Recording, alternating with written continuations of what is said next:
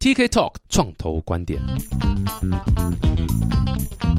Hello，大家好，我是 TK 陈太古，欢迎大家来到 TK Talk 创投观点啊。这个节目呢，就是专门在讲说一些创业创投的相关资讯啊。那我们之前有访问到呃，一个是属于比较细股的创投呃 Hustle Fund，然后还有一个是这个 KK Day，就是创业家的代表。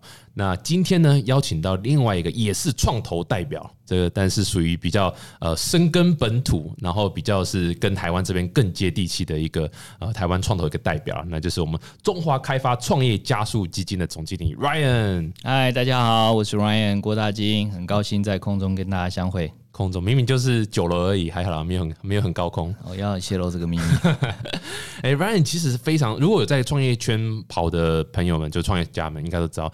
各式各样大大小小的活动啦、聚会啦、event 啊，或者是说像是你知道什么参加一些政府的这个这个呃补助申请啊什么，常常都可以看到 Ryan 的这个身影。然后你在这个创业圈担任这个中华开发创业基金这样的角色多久了？呃，我是二零一一年一月份开始 apply 中华开发呃的做创投啊。那在那个之前，我是自己创业。那我从九三年就自己创业了，所以就是说刚好中华开发要办新的基金，所以我就加入了中华开发。对，有有一个创业经验在做创投，感觉很不一样，对不对？呃，对，当然就是说，呃，每个时代的创业背景都不一样，成功的条件也都不一样。不过我觉得创业有很多东西，呃，可能可以，也许可以接近。那其实我们当初啊想参与创投，也是希望说把我们过去的一些创业的经验，能够有机会分享给一些新的创业者。嗯，哎，Ryan，你在加入中华开发，你在二零一一一一嘛？对。那在这之前，你你的 background 是什么？我相信蛮多人。我自己我自己是学呃 double E 的。然后我电子工程，我是做 IC 设计的，所以我第一个创业其实自己开一家 IC 设计公司，一九九三年做。那其实这公司现在都还在 run 了哈。那我们当初其实做的是通讯 IC，那很多年轻人可能不太知道，以前我们有做过 BB Call 啊，什么之类的 IC，然后可能很多人都从小就是手机的原生世代。那我们 BB Call 完全没听过，你没有听过，我知道。对啊，那现在当然就比较少人用了。在手机流行之前，我们是 BB Call 应该是占率第一的 IC。设计公司，哇哦，嗯，非常厉害。然后在 IC 产业待多久？啊，九三年到二零一零年底嘛，就是二零一一年，所以大概我在做蛮久，十八年，十八年的时间，十八年的时间。那怎么会想说离开？是因为 IC 半导体的产业已经慢慢的呃各种原因啦。其实呃，就是因为。呃，我太太素兰她在经营一个杂志嘛，嗯，那数位时代，事实上他们一直报道非常多的有关于新创的东西。那我觉得在半导体产业发展到一个程度的时候，其实它比较专业，可是它广度比较不够。嗯，那新的时代的这个创业潮起来了，所以我其实刚好。也有点想说，哎，是不是出来看看？那刚好中华开发也是我们的投资人啊，所以他就刚好有个机会，所以邀请我出来，所以我就加入他们这样子。那个时候中华开发还没有还没有这种直接投资的吗？还是那时候？啊，中华开发一直做这些投，中华开发是一个。六十，今年是六十年哦，六十周年。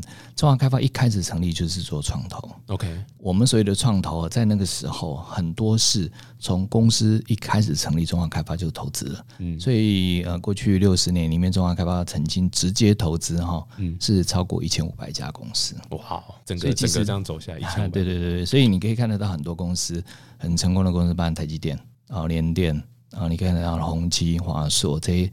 当初华硕可能在草创在铁皮屋的时候，我们就投资它。所以其实中华开发的整个历史非常长。那我个人创业的公司中华开发在一九九九年就投资了我们公司，所以中华开发投资的领域是非常广。那每一个产业呢，它也都很深入。从我自己从事半导体产业来看，单单在半导体产业，从最上游晶圆呃代工到 IC 设计，到封装测试，到通路啊，像大连大，这个最大的通路商，对对，中华开发全部都有投资，那投资在半导体产业大概有超过一百家，嗯哼，所以整个是一个价值链的投资。我想在更早之前，我们除了半导体产业投呃电脑产业 PC 啊，那在更早之前都一些呃电子零组件的产业这样子，所以其实我们一直以来都是以产业为主导向的投资。嗯，所以六十年等于是一九五九年就开始成立，然后再做投资动作。就是他一开始就是做创投，中华开发大概现在在台湾的整个创投市占率大概三十到四十 percent，就每年投资出去的金额大概是这样子。那我们大概有三大部分的业务，第一个业务就是说直接投资啊，第一个直接投资叫做我们自己呃拿自己的钱去投资，好百分之百自己的钱。第二个业务呢就是。我们筹组基金，嗯哼，啊，就是对啊，像中华开发创新加速基金，就是跟别人合资基金啊来做投资。第三个业务呢，就是我们投资别人的基金，我们当做别人的 LP。我们是有三个部分。那现在我们过去直接投资的部分是降低，那我们是增加了，我们就是把我们的中间第二个部分基金管理业务增加。那我们现在整个管理的基金应该到九档基金，那现在要往第十档、十一档迈进。那大概管理的金额大概在四百亿到五百亿中间台币，了解是这样子。其实前身是呃工业银行嘛，对不对？工业银行其实本来它定位就是比较像是你知道国家政策现在要怎么走，然后就会去针对这个产业的发展去做更多的就是财务金融上的一些呃资源啊。但是二零一七年的时候，你们就工业银行转转成现在这个中华开发金控嘛？中华开发资本对，中华开发金控是一个金融控股公司，然后是台湾资产第六大金融控股公司。嗯，我们中华开发金控下面有四大事业，第一大事业是投资，就是中华开发资本。那第二个呢是凯基银行，啊，做商业银行。第三个呢是凯基证券，凯基证券在某一些评比上面来讲，应该台湾最大的证券公司。那第四个呢，中国人寿。所以从人寿、证券、银行跟投资四大业务，那中华开发资本是其中一个主要的业务。中华开发创新加速基金，这个就属于中华开发资本，这个算 B 不是嘛？算一个新的公司子公司。呃，这样就是说，创投的业务大概就分几种类型了哈。就是说，刚才我讲的那个。中华开发早期做自己直接投资，就是拿自己的钱去投资，百分之百自己的钱。中华开发工业银行是自己一个独立的法人，所以他去投资人百分之百自己的，他没有任何股东，他的股东就是他上市之后就变成一般的股民嘛哈。我们叫 balance sheet 的投资，那这种投资是一种投资，另外一种是基金的形式。基金形式通常有基金的股东，然后基金的股东委托一个基金的管理人。这样子，中华开发创新加速基金是一个基金形式的这个投资啊。我们当初成立这样的基金，很主要的目的呢，是因为早期的新创公司，当然资金很重要。可是我们因为过去长期我个人创业的经验，可以知道说，在比较早期的时候，钱只是其中一部分，成功的要素还有其他部分，比如说产业的资源。哦，人脉管理的经验，哈，各方面的东西，这些东西的组成才会让这个公司比较容易成功。所以，为什么我们取名叫创新加速基金？那我们知道说，现在这个新的时代有非常多的创新的机会啊。那为什么我们要做加速？其实是说，我们不是一个纯只是给钱的公司啊。那我们希望能够给到资源，所以呢，我们在成立这个基金的同时，就去邀请了国内比较具指标性的大的企业。还有一些国际的比较具指标性的企业加入我们，变成我们的股东，这些都是你的股东嘛，对不对？我们有一项邀请 Line 啊、广达、延华、远传这些，也因为这样子，我们就比较容易把我们所投资的对象连接到这些股东的企业里面去，产生一些合作的机会。不只是说邀请这些股东来，我们在南港有一个实体的空间。专门呃维运一些跟新创相关的一些活动，那那个空间我们就叫中华开发创新加速器。好，那所以呢，在那个活动里面，我们大概呃过去两年呢，我们大概举办了超过两百场以上的活动，大概接近一万人来参加。哦哇，那我们这比我个人演唱会还多嘞啊！当然当然，我我相信我们去掉两个人，可能还是跟你比你多一点啊。就是说啊，因为可以不要这么诚实，就是说对我们来看，就是说。一一个这个企业资源是需要时间去累积的，所以我刚才除了讲我们像 Line 啊、中华开发本身过去投过一千五百家公司，后面的 background 的 network 的是。是非常绵密的，所以如果你要连接这些资源，透过中华开发是非常容易的啊。因为我们通常大部分投资它都会有一个董事席位啊。那再加上我们这些呃都是已经上市公司，全部都是上市公司，背后有非常多的资源。那如果我们的加速器能够作为一个平台，把这些资源集合起来。那这个力量应该是比较大的啊。所以呢，我们当初为什么叫中华开发创新加速基金？就是说，台湾的创投业界跟国外的创投业有一些些许的不同。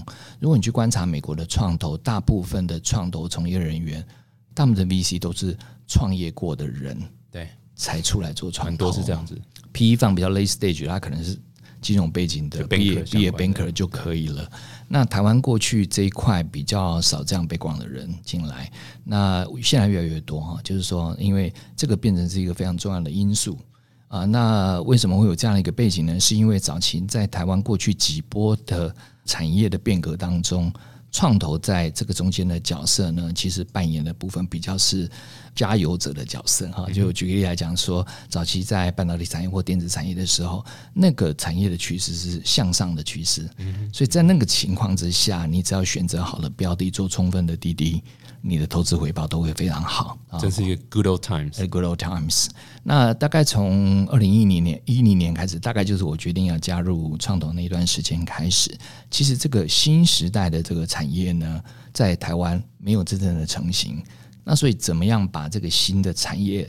再催发出来，就变成我们一个很重要，特别是中华开发作为一个 market leader 是最重要的一个任务啊。那所以我们讲助人兴业这四个字，就是说是我们当然加入创投很重要的使命嘛。可是我觉得所谓的助人兴业这个四个字是帮助个人，我们其实更大的使命是能够促使新的产业能够更茁壮啊。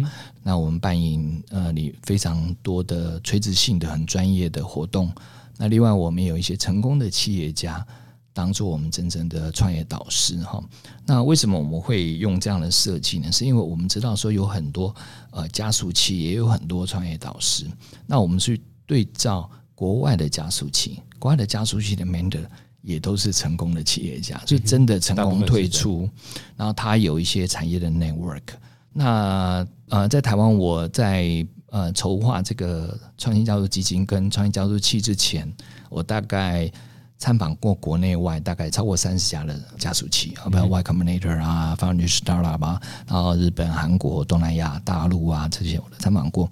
那我自己感觉是说，台湾比较少一种以创业曾经成功过的有产业经历的人来当 mentor，然后比较少有企业资源 network 的来做加速器。那所以我们比较是用创投来做加速器。嗯哼，哎，所以 ran 就是。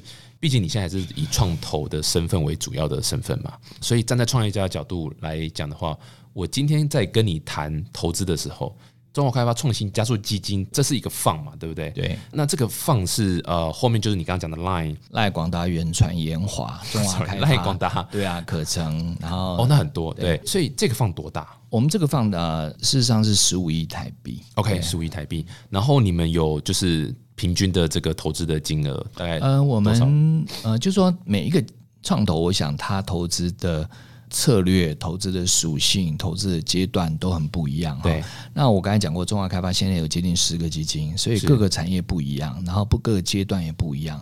那你如果不管是从产业面来去分。或阶段面来分，中华开发都有相对应的基金哈。那我这个基金呢，是特别着重在所谓的新经济。新经济，OK。那新经济我们把它找出了四大领域：网络云端 （Cloud Computing） 跟 Internet，然后第二个是 IoT 啊，物联网；第三个是 Mobile Internet 啊，移动互联网。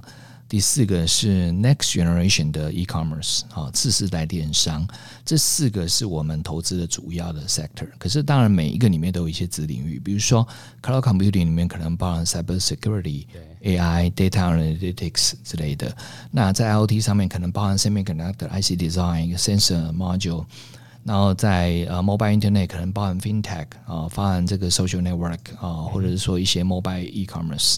那在 next generation e-commerce 的部分，我们会比较着重在品牌电商 C to B 的这样的一个东西。所以，我们呃这四个领域其实是环环相扣的。为什么呢？因为比如说我们在这个 cloud computing 跟呃跟这个 internet 里面，我们投了一些数位广告公司，数位广告公司都可以协助我们投资的 e-commerce 的公司去做广告的优化。啊，那我们呢也投了广告的开店的平台，那当然这个开店平台就可以协助很多呃这个创业者能够在他们上架，所以我们的慢慢就会产生一种中效起来。那中华开发创业交易基金是它给在新经济比较早期，所以你刚才问到说我们的大概投资的赛事，我们大概是从五十万美金到两百万美金。OK，好，大概一个这样的 range，大概在 Pre A round 到 A round。到 Pre 到那为什么当初我会这样设计呢？因为当初在二零一零年、一一年的时候，台湾几乎很少创投在投早期。好，那我个人一开始进中华开发也不是投早期的，我们投的这比较 late stage，、就投的可能都是超过十个 million 美金以上的这个 deal 哈。那我后来到一三年、一四年的时候，我自己有一个感觉很深的感触，因为我大概在一三年到一一年常常去大陆看案子，我自己也感觉到，同样的年轻人可能是差不多优秀，台湾跟大陆人都很一样，都很优秀，但是但是他们的创业环境比台湾创业环境好太多了。我们当然如果要做一个创投的角度来去看赚钱的角度的话，去中国大陆的机会比较大。可是如果你回过来去看到对未来台湾的角度来看，应该回来投资台湾的年轻人。所以我们在一四年的时候就筹划了这个基金。那主要我自己也看到中国大陆的一些发展，把这些 idea bring in 进来，就是说怎么样透过一个比较现代化的一个公司架构、企业的管理，然后最后能够帮台湾人创业者。能够做更大的事业，提供更大的舞台。那我们这个基金之后呢，其实我我们也帮忙管理了一个基金，叫阿里巴巴台湾创业者基金，这也是我这边在在管理的。那大概投资的基金就比较大一点了，我们的金额可能会超过两百万美金到也许一千五百万美金左右哈。那我们最高可能是可以达到两千万美金。所以我确定一下，所以阿里巴巴这个基金是完全就是单一一个 LP，就是阿里巴巴。由中华开发跟阿里巴巴两个去共同 organize，我们也会做相应的投资啊，就是说虽然阿里巴巴作为一个独立的投资主体，是可是中华开发也会做一个相应的投资，也许在二十五 percent 左右。所以我们呃就比较容易做成的，就是说我们看到现代化的这个创业跟投资的背景，就是说你要在不同的阶段要做不同的扩充的时候，不是靠自己赚来的钱去扩充，而是靠创投的钱去扩充。那创投的钱扩充，你就要不同的轮，所以你有时候你比较早期，你可能拿到第一笔资金，我们可能叫 Pre A 轮或天使轮，后来就是可能有 A 轮有 B 轮。那通常创业家最容易碰到的状况，不一定是说他的产品啊市场有问题，而是他资金衔接不够顺利，所以造成他就变得非常小心，不敢真正跨大步。那不然跨大步，市场机会一稍纵即逝，结果可能你的竞争对手就超越你。所以这是在不管在美国或中国大陆创业者，他们的环境相对比台湾好的地方，就是他们有非常多的创投，能够做很多接力棒式的投资。对像在以色列呢，也是有非常多的一个以色列非常小的一个地方，可能超过一百家的创投在那边进驻。所以你呢，创业者只要好的 idea，有好的团队，你就很容易拿到钱。那你有拿到钱之后，你把这个呃这个业务在发展，又可以再 recruit 更好的人进来。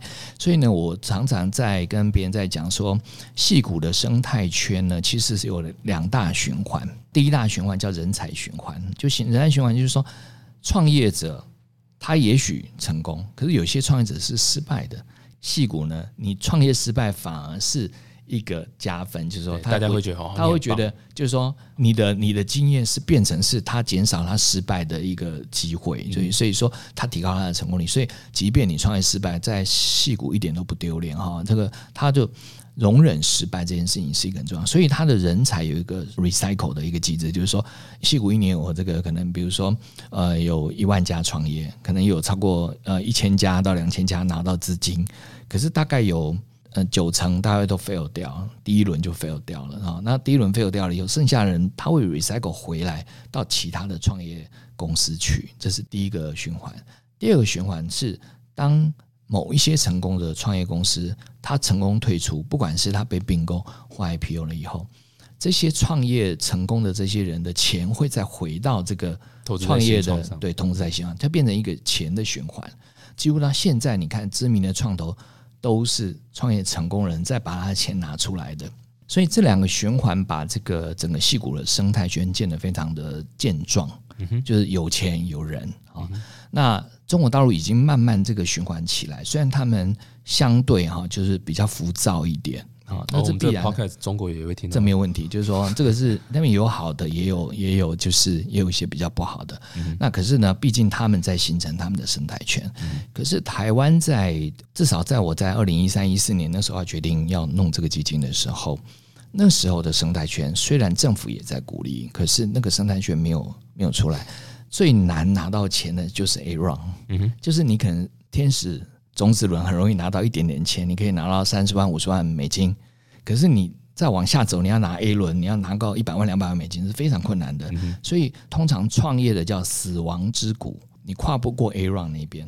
什么是 A round？什么 B round？当然每个人定义不一样。大部分的定义就是说，你的商业模式刚成型，可是你还不够成熟。B round 是你商业已经成熟了，可是要扩大。那在商业模式还没有成熟，只有初步成型的情况之下。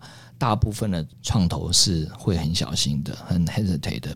那这个当然就是包含我刚才讲整个创投的 background，你没有那样的一个循环，因为呃，台湾的过去成功的经验是来自于制造业。那对于新时代的创业，大部分是。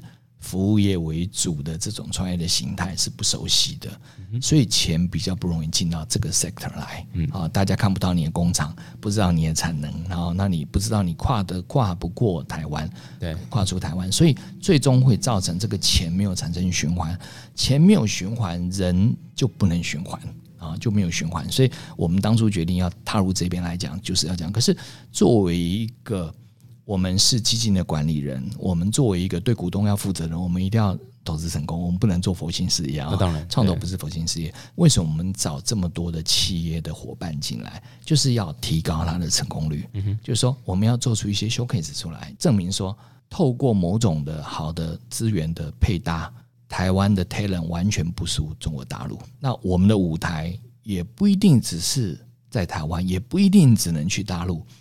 好，大陆只是选项之一，我们可能是可以到日本去，可以到东南亚很多地方都可以去。那我们呢？因为中华开发本来就有很多阶段的投资，我刚才有提到，就是说，哎，我们自己有一个中华开发创新家族基金，那我们有一个阿里巴巴台湾创业者基金。那我们还有一个优势基金，那更优势基金，优势更 late stage 一点。那我们当然还有香港的基金、中国大陆的基金，哈，就是有各种基金，甚至我们自己的自有基金，随时都可以进来投资。所以我们可以慢慢自己形成一个自己的接棒投资的循环。就是说，你一旦进入所谓我们的中华开发创新加入基金的家族。你就这辈子不愁吃穿的了？呃，你要自己表现好，对啊，就是对啊，还是要你自己要表现好。那当然，就说如果你只要表现好，我们一定有机会让你在融资的这个区块上面相对比较容易。嗯哼，可最核心还是要自己的努力跟自己的条件。刚其实对啊，其实。主要是问一个简单的基金的 size 多大，那 Ryan 就把所有全台湾还有国外的细股的环境都讲完了。我还想再确定一下，因为因为应该蛮多创业家会想听，会在听这样的 podcast，或者看这样影片。那刚刚讲到这个创新加速基金是一个十五亿，然后 average ticket size 大概差不多五十万到两百万，对，在 pre A 到 A。对，那这个基金它组成，它是一个 evergreen 吗？还是它会一直就是 recycle 回去？还是说它也有年限？比如说你这个当初讲好就是一个七年、十年这样？呃，我们我们是一个。呃，六加二的架构，就是说我们大概是一个八年的基金。OK，那现在是第几年的？我们现在我们从二零一一七年的四月份开始 run，所以今年第二才才第二年，第二年，对，所以还银弹还蛮足的。呃，对啊，其实我觉得重点不在银弹，就是说一个创投的年限。我在当这个加入创投之后，然后我想。对于创投的架构本身就就更了解了嘛哈，所以我常常在跟很多年轻人创业家在讲的时候，有时候很多创投来找你，要知道这些创投到底是不是真的有可能投资你，他可能是一个好人，可他的基金不一定能够投资你。比如说，第一个他的基金的年限是到什么年？比如说他基金是八年的年，他已经做做到第六年、第七年，坦白说，他八年要还股东的钱，那你如果在三年之内你没有办法。呃，让他退出，那大家压力都很大，对对不对？第二个是他的阶段，有时候你的公司是在比较早期，他们投都是比较 late stage。那我觉得这个没有对错，就是说 high risk high gain，高风险就高报酬，低风险低报酬，每一个自己的 appetite 是不一样，这个就是一个 portfolio management 的问题。所以我觉得你要对到对的人，然后我觉得我常常在讲说 trust the first thing，就是说。你要找到一个投资人，你一定要信任。啊，信任的基础就是说，你后面的这些 infrastructure 两个是 fit 的。嗯哼，那另外一个就是刚讲阿里巴巴那个是一亿美金，对，一亿美金，一亿美金的 fund size。呃，就是说重要是这个基金是 evergreen fund。哦，阿里巴巴这个就是 evergreen，对，中华开发本身钱就是 evergreen 的，所以我们我们就是我们衔接的可以是衔接 evergreen。不然你可以稍微解释一下 evergreen 是什么意思？evergreen fund 就是它的基金没有年限了哈。那我们通常是这样子，就是说一个公司要成功，它有各种不同的成功的方式。我们举个例来讲，如果你一九九九年投资阿里巴巴，你觉得你应该什么时候退出是最好的？理论上你应该持有到现在。还在持续赚钱，而且赚可能是六百到一千倍。好，那如果你在一九九五年投资了 Amazon，你应该什么时候退出？你应该要到现在都还不要退出，对不对？哈，就是说，其实一个好的投资标的，理论上你是持有越久，它赚越多的钱，因为公司是。所以呢，大部分创投呢，我只做两大归类，其实可以归类更多啦。我就两大归类，一个归类呢是赚。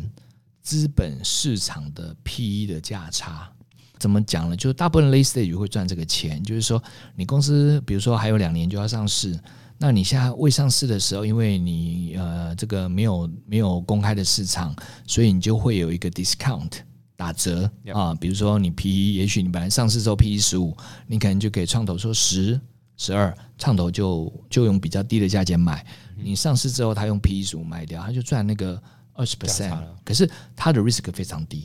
另外一种是赚公司成长的钱，就是公司你在成长的过程当中，因为你的营业额越来越放大，越来越放大，你赚的钱越来越多，所以你公司的假设你在营业额两亿的时候，公司的价值举个例来讲是值三亿好了，那你公司营业额也许到二十亿，你公司可能价值三十亿、五十亿，那你从三亿到三十亿、五十亿，你就赚到十倍，对不对？就是说。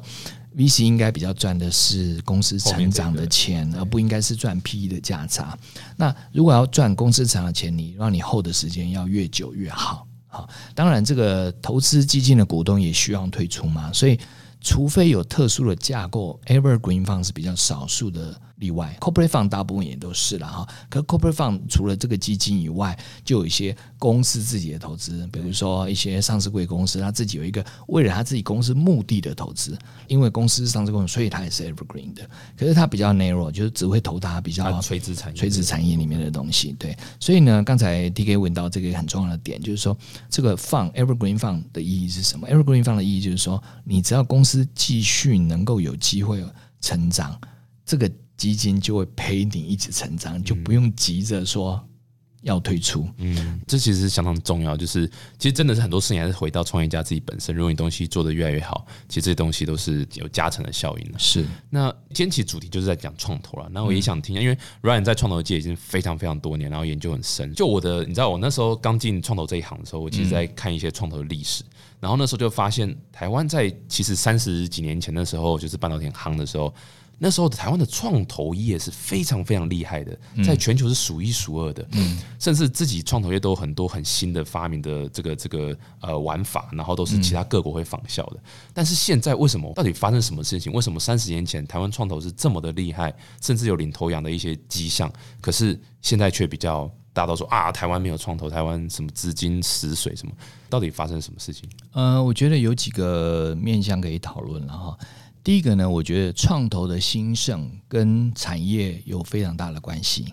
刚才你提到了半导体产业非常兴盛，所以台湾的创投就很兴盛嘛，因为钱会往会赚钱的地方流动，对不对？那台湾的半导体产业到今天为止都非常值得被投资啊，所以这个产业本身会吸引资金进来。那当然。有时候在比较产业早期还在成长期的时候，吸引资金的动能会比较强。就是说，我觉得半导体产业就是 PC 产业、光电产业都是哈。可是就是说，这些产业在那个时间点，我们应该讲说，产业对了，创投的成功几率高了，钱自然而然就比较容易进到这个产业来。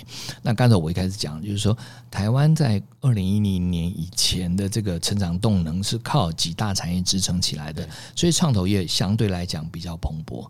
可是当新经济来的时候，其实这个大家不熟悉哈。那这就会提到，就是说以前的创投的，也许不只是创投或创业啊，大部分叫做产业内创新。嗯哼，产业内创新，比如说你是在半导体产业，它本来上下游就很清楚。那你不管比如说你做出一个新的 IC 啊，做了更小、更省电啊，那特殊的功能出来了，所以你在这边就可以有一席之地，而且你的上下游很清楚。所以我讲产业内创新。台湾现在在产业内创新还是全球数一数二的，这个你过去看得到。现在支撑台湾 GDP 的主要产业，台湾本来在这个里面的创新的指数就很高，所以现在所谓的新创哦，是一个自己创出来的名词啦。三十年前就很多人创业，他不会把自己自己叫新创哈。那到现在为止，产业内的创新每天都在发生，它也跟我们所谓现在的新创界没有那么 close。可是它都在发生哈，那这个是支撑台湾 GDP 主要的力量。现在我们所谓的二零一零年以后的，我比较比较归类叫创新产业，把这个产业要创造出来的时候，这个的困难度相对是高的啊。那为什么呢？就是说过去台湾是。产业内创新，台湾的产业是以出口导向的产业，所以它产品规格是很标准的，只要在哪里生产都没有关系，你都可以出口到任何地方去。可是新经济，不管是互联网、移动互联网，这相对它比较以服务业或商业模式为主的，它非常 localize 啊，所以呢，它反而要走出国际的困难度是非常高的。可是你一旦走不出国际，你的规模就不容易放大。台湾的人口数还是少。所以在这个情况之下，你就更不容易聚集资金啊。整体来看，就是说，如果你没有在呃这个新的创新产业上面找到很好的题目，你成功的几率就比较低。所以这个时候创投来投就少，就不容易。所以呢，为什么为什么会感觉有一个断层？就是说，台湾还是有很多创投，可是它很难投到这个产业来。那这又要回顾到两千年，其实两千年大家。在网络 bubble 之前啊，台湾其实是很多创投想投的。当然，bubble 以后大家受了伤，大家就不敢再投资了哈。所以就说，虽然过去台湾的创投业在全球数没有数一过了，都是至少数二了啊，数二或数三啊。美国永远是第一。那在这个情况之下，现在台湾慢慢落后啊，这个中国大陆超越我们啊什么之类的。那产业的因素是第一，我觉得第二个呢是政府的因素。政府呢，其实过去在创造鼓励创投产业的时候，它是有一个奖励投资条例，就是说投资创投你的税是可以抵减的。那这样子的话，大部分的比如说有钱人啊，或者说比较有钱的公司，他就会做一些分配，把有一些钱放在创投里面。所以这个也是一个很重要的一个这个东西。所以产业的变革、政策的引导，都会让台湾的创投，我觉得会改变。那第三个，我认为是这样，就是台湾过去创投的结构。投资结构是受限于台湾的公司法的结构，台湾的 deal structure 都是台湾公司法的 structure。可是现代的创投，我们可以看到，就是说比较是海洋法系，为了就是说非成文法系的这些国家比较弹性，对于创投的保护跟创业者的保护都比较周全。所以在这个情况之下，呃，双方合意出来的结果的几率比较高，比较高。对，所以呢，今天国外的创投。要来投资一个台湾注册公司法的呃新创公司的困难度很高，所以资金不容易流进来。当然，现在今天新的公司法改变以后，当然这个有改善，当然还没有百分之百啊。可是就是说，我认为这三大因素，哦，造成台湾的创投不连续，嗯，不连续。你刚刚讲三个重点了，第一个是产业内创新嘛，所以我是不是可以理解说，在这样垂直产业里面的钱，其实都还是。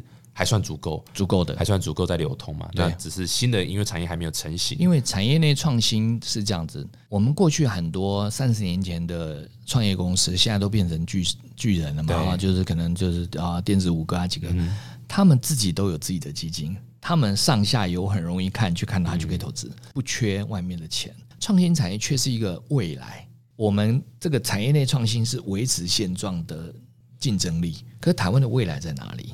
这是第一个问题嘛，所以呢，你刚才分析的很好，就是说产业内创新的钱是够的，创新产业的钱是不够的。嗯，然后第二个是说，就是所谓政府的这个税务减免，那呃三十几年前的确是这样子，就是很很棒的，然后那时候导致一大堆资金，现在好像政府也有这种所谓资金回流，然后如果你直接投资或是投资基金，也有相呃类似的这样的一个税务减免的机制。然后你觉得这一波有可能带起一波新的投资在不管是 GDP 的产业或者是新的，你觉得你觉得政府这一枪是有有有效果吗？嗯，我觉得只要是对的方向，我觉得永远都是有帮助的啦。那我觉得差别都在效率啊，就是说对的政策、好的政策效率高，嗯，啊，也许政策没有那么到位，效率比较低，就是说那个中间的摩擦系数很高。比如说你你可能实际上产生效果不会那么高。对我觉得对的方向，我觉得大家现在整个台湾都有警觉到这个问题，所以我觉得各各党派啊，或者说各个各个各个阶层人都有注意到这个事情，所以我觉得这是好事。只要台湾都也很聪明，就是说怎么样去设计它，比如说公司法的改变，我觉得是一个非常好的案例啊。就是说慢慢慢慢，台湾一直在进步当中。台湾不一定是跑最快的，可是我觉得台湾可能。还是最稳健的哈，就是说我刚才提到中国大陆，它可能跑非常非常快，可是是不是非常稳健呢？不一定，所以它也有一些可能会弊病会出来。当然还有很多成功的我们可以参考，可是有一些弊病我们要避免啊。所以我觉得不一定是坏事啊。那可是我觉得核心的是还是要回到创业者本身，嗯哼，就是说台湾好的创业者永远不缺钱哦，是只要你是好的创业者，你不会缺钱。就感觉把台湾九十九点九 percent 的创业家都骂了一遍。但你可以 complain 说啊，这个创投为什么不同？为什么呢？你你要回回想说，为什么？为什么人家不投你？就你是创投，他为什么不投你？你会让他赚钱，他为什么不投你？对不对？就是应该要从换位思考一下，就是这样。那你什么地方可能要调整？我觉得这个都是创业者必须自己要做的功课了。对啊，我直接导到下一个也是很重要议题，就是从创投角度来看，假设今天有个团队跟你 pitch，你会看哪些点？他们要怎么跟你沟通？怎么样去你知道把他的优势展现出来？然后你们从创投投资的角度，你会比较希望看到哪些东西，或是你知道有哪些期望这样子？其实我觉得就是大家也不要太拘泥于什么。呃，pitch 了，就是说，我觉得创投跟被投资者之间的关系，我常常形容是结婚嘛。结婚对。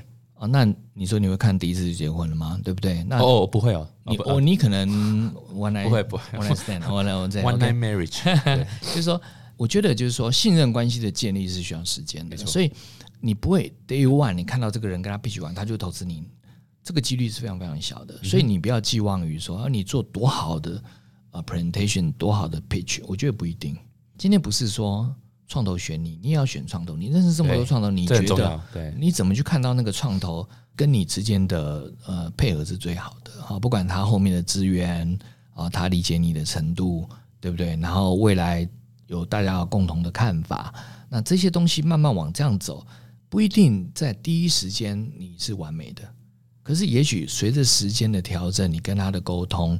你会调整到一个最对的姿势，资金就会投入。所以我说，呃，这个是一个跳舞的 dance 啊，就是一个。哦。所以我我有时候我记得来与创进一退与创投共舞，people 跟 trust，就是你认识这个人，你要建立 trust。然后，然后当然创业，我觉得 pitch 是一回事，你可以讲很多，可是实际你能做得到做不到。所以我觉得核心还是你要最人说，第一大问题是你为什么要创业？嗯哼。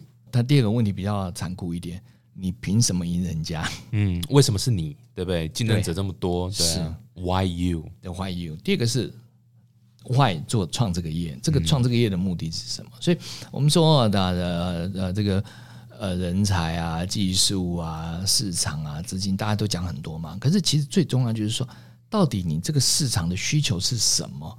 你有没有 identify 出来？就是说。我觉得有时候台湾创业者比较会陷入一种用供给面去推动需求面，就是说我有什么我来去做创业，技术本位思考了，我可以做什么东西出来，然后哎，我再去找需求。有时候也不一定只是技术，就是服务模式也是，就是商业模式也是，就是说我想到一个 idea，我要去做它，嗯，跟回馈市场的一种需求或市场一个痛点。然后你要回回应他，你要回应他的问题的大小决定你的规模大小。那当然，这市场的规模大小决定是不是你，就是你有没有 well prepare。所以我常常在讲说，创业是叫水到渠成，时间到你就会创业。你不要为了创业而创业，就说你时间到了，我就是什么事情都具备了。就举个例来讲，比如说十年前你就开始研究 AI，可是那时候没有创业机会嘛。可是你的专长就在这边，所以你那些蹲了蹲了十年。这个因缘具足，你出来创业，哎，你跟别人一比，我有十年的 AI 的这个经验，跟现在他才两年或一年的 AI 的经验，你当然成功几率大，市场又变大了，所以当然这个未来就是属于你的。这个是一个我觉得是一个水到渠成的的自自然的法则，而不是说今天我要做什么。所以，但我觉得有时候 pivot 这个事情要善用，背上你某种程度的核心价值去做 pivot。啊，就不然你天天变来变去，变来变去，那你表示你没有什么核心价值吗？你变 A 也可以，变变 B 也可以，P P 是可以的，可是你应该在围绕你核心价值去做配分。比如说，你同一个这个技术，同一个商业服务，到底做订阅制还是什么样的制？这个这有很多种可能的不同的面貌。你要不要跟别人合作？好，跟别人搭售什么的都有很多，这都没有问题。可是你要有个核心价值。如果你核心价值不强。那你再怎么 pivot，我我都很难想象可以 pivot 到一个好的结果了。嗯，pivot 的中文的翻译，它其实就是走转。它动作真的就像你一只脚是固定，然后你另外一只脚是。因为像打篮球嘛，我们一只脚是固定，另外一只脚这样可以动来动去，就就不能走步，走步就犯规嘛。对，你如果两个都走，就就 walking 嘛，就 travel 嘛，对，就就就走走那个犯规。所以的确是刚刚讲，是你核心一定要先一个脚是不动的，核心先踩好，然后另外一个脚可以去 try 嘛。所以本来这个字样就是这样的意思，只是说可能有时候很多比较是偏向投机的呃呃这个这个创业家就会照风向走嘛。你今天流行区块链，你就做做区块链，这有什么意义？对不对？我觉得创业，我就当然要讲回来就。种瓜得豆，或者种苹果生橘子，这很正常。大部分人很多都是这样子。你原始想创这个业，不是这样这个样吗？结果后来对进步一下，这个这个很正常。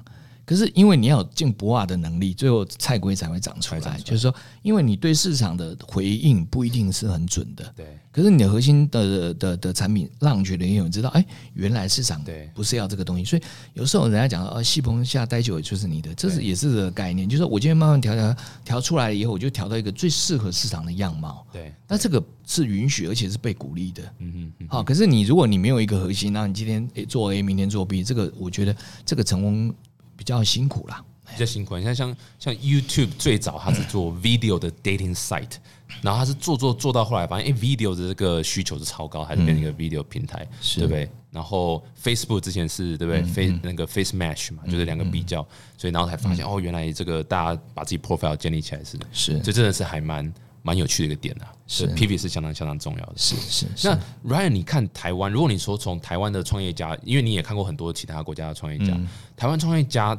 的优势到底是什么？然后劣势到底是什么？你有没有办法？就是你知道，总归就是归纳看那么多之后，你觉得哎，其实台湾创业家真的很厉害在哪里？然后哎，真的需要改进在哪边？呃，我我觉得就是说，创业是一个很个人的事情了，所以我觉得优势劣势哦，都很难用一一个很简单的去形容它。其实不容易，不容易哈。就是说，T K 你的优势，别人就别人别人无人能及吧，对不对？那你说这是不是代表所有创业家的样貌？不是嘛？很少人像我这么很少很少人像你这么帅嘛，对不对？所以我说这个很难说用一种去去完全。可是当然，我就整体而言，我觉得说，因为先从环境面来看，就是说，台湾整体的工程师的训练是。是非常好的，足够，非常足够，非常足够的啊！就是说各类型的工程师，那早期呢，工程师都进到大的企业去，不管进到台积电、进到联发科、进到啊这个华硕，很多很多大企业去也都非常棒，因为这些支撑了我们台湾的整体经济。那也是因为这样子，所有非常好的工程师人才的传承啊，所以我觉得台湾呢，你要做任何东西呢，好像。速度都会比较快。工程师有如果有一个工程师的组成，那不一定你的商业模式是要 deliver 一个技术或一个 product。可是，即便你要 deliver 一个服务，你要架一个网站，你要弄个云端，对不对？你要做一个 mobile 的 apps 或者 whatever，在台湾都是相对容易很多的。所以呢，在一个产品化迭代的速度要求快的情况之下。我觉得台湾有这个优势，就相对优势，工程师的素质跟数量都很强。那如果你要讲比较 weakness，就是说，我觉得台湾比较可惜，就是说，其实台湾能够，你如果讲说你要做一个完全一模一样 Facebook 的东西，台湾能不能做？觉得能做。你要做一个 Line，台湾觉得能做。其实 Line。二零一一年创立，二零一二年到台湾来，那时候我就看过非常多 Messenger。那你也知道有几个你访问过的，他也做过 Messenger 嘛，都也很成功。可是呢，就是说这个成功对于这个商业模式的架构这件事情，可能也许还不够周全，所以这个成功就没有爆发。就没有爆发。可是赖那时候我们知道，他一来就说我要做电商，我要做 payment，我要什么？那时候大家觉得说，嗯，Are you crazy？那实际上结果他就 deliver 了 啊，就是说这个就是说你的你的体验跟你的在所在的环境提供你一些可能的想象，我觉得那个想象的冲击不足。嗯，好，那可是我觉得这几年来有很大的改善，因为台湾的不管从媒体对外的很多新创的模式，我觉得台湾已经领慢慢就跟上这个，不要讲说领先，就跟上这个时代的潮流，就很容易去分析了。就是说大家对于这种。最新的商业模式的分析比较容易很到位，所以我觉得一旦有一个好的题目来的时候，其实它也容易放大的。呃，所以我觉得也许这部分还可以再加强。那还有一个就是说，那个那种某种程度的 ambition，那这个 ambition 跟这个生活环境有关。就是说，台湾是这样的，安逸的原因是什么？你不容易死，你创业你要活着，在台湾不会太难。你只要找到一个商业模式，你活得不会太难。嗯。那如果假设你在大陆或在美国，你在中国大陆，你小就是一种罪，你就是很容易死，因为人家就要把你歼灭，你知道吗？你根本连机会都没有，所以你只能变大，变 number one 或 number two，对不对？你没有变前三名，那你就回家。所以所有人用尽所有的可能，就要撑到那，所以那那个 ambition 会出来，那 aggressive 会出来。那台湾现在比较少这个 aggressive，这个少了 aggressive，有时候就会变成同样的题目。也许起跑点大家差不多，结果在不同的市场做的时候，你会发现他们成长速度比我们快十倍。嗯，回头一看就发现啊，别人已经要 IPO 了，人家拿钱，要最后呢把你的人才挖走。举个例来讲，比如说我们做 AI 好了，中国大陆很多 AI 的那个独角兽，你说他们营业额没有多少啊，可是它的资本。累积的速度是非常非常快，aggressive 非常 aggressive 的哈，像 Sense 上当科技哈，那个好几个 billion 的这个这个这个，然后已经有几百个博士，对不对？然后有研究院什么的，他们已经在投资公司了，就是商汤已经自己在投资一些新的公司了。就是说，可是如果你讲说回到三年前、五年前，台湾跟商汤差不多的这种 background AI 公司有没有？其实是有的，可是那个那个操作的模式跟那个 ambition 不够大，所以呢。当你一步一脚印的去走它的时候，跟在中国大陆那种模式去走它的时候，最后得到的结果不一样的。我有时候会会讲说，有些呃创业者，他当然也许这个这个形容词有点过，不一定非常到位了。就是说弄假成真，正确一点的形容就是说，他是设定目标来找资源。我有能力做到这个目标，那大家要不要来支援给我？不管是人才资源或资金资源，所以我有设定目标回过来找资源。台湾是从现况去设定未来的目标，所以现况出发跟未来往回看就不一样。未来往回看说哦，我我我要做人多大，我要在中国大陆二十个城市浪取多少，然后我要需要多少资源？我可能需要五千万美金，我要浪取二十个城市，那我可能可以找到哪些人？那你讲得出个逻辑，就会有人来投资你吗？可能台湾人说。二十个城市我还没有想过，只要只做两个城市就好了，对不对？那你拿到钱速度就慢，所以这个心态会影响到。所以我说，如果你讲说人才台湾很棒，可是呢，生活体验视野不一定那么高，企图心不见得那么强。嗯，但我说个案还是不一样，还是不一样。对对，因为台湾也充满很多就是喊啊喊，然后最后是。加油努力，还在达成的的路上。不不过，台湾现在我觉得有几家已经蛮不错的，就蛮有机会的。像我们投一家 KK Day，我觉得蛮不错的，蛮不错。对对对对对，方闹其实也蛮好的，越做越好了。对对，我们投了也投了方闹。其实我们投了几家公司，我觉得都还不错。我们希望是说，他们能够真正建立一些可能一个 showcase 吧，就让台湾的创业者，甚至我觉得也期待他们，就是说有一天他们真的成功，就要回到那个资金的循环，他们也能够回过头来。不管是投资或者并购台湾的一些年轻人，这算是最最后一个问题了。就是刚刚你们提到，就是你们自己其实规划四个方向在投嘛？对。那有没有哪一个产业，或是你知道未来趋势是你们自己讨论说，哎，觉得不管在这四个里面，或是第五个，就是哎，你觉得也是感觉是蛮有机会之后会蓬勃发展，不一定要局限在台湾，就说以 global 的角度来看，哪一个新的项目，或者是当初没考虑到，是也有可能觉得还蛮看好的。新的没有逃脱这个四个范围，嗯，我认为就是说，如果这么多的情况下，我们觉得还有就是，如果你要 pick up 一个产业是那个，我觉得未来性大到可以压过那个单一那个四个 category 的话，我觉得是 AI 有可能会压过这四个。其中的，就是说它有可能会变独立的一个像 Internet 一样这样的 turn，嗯，Internet 是一个 turn，它不是一个产业嘛，就是说未来 AI 我认为是一个也是一个 turn。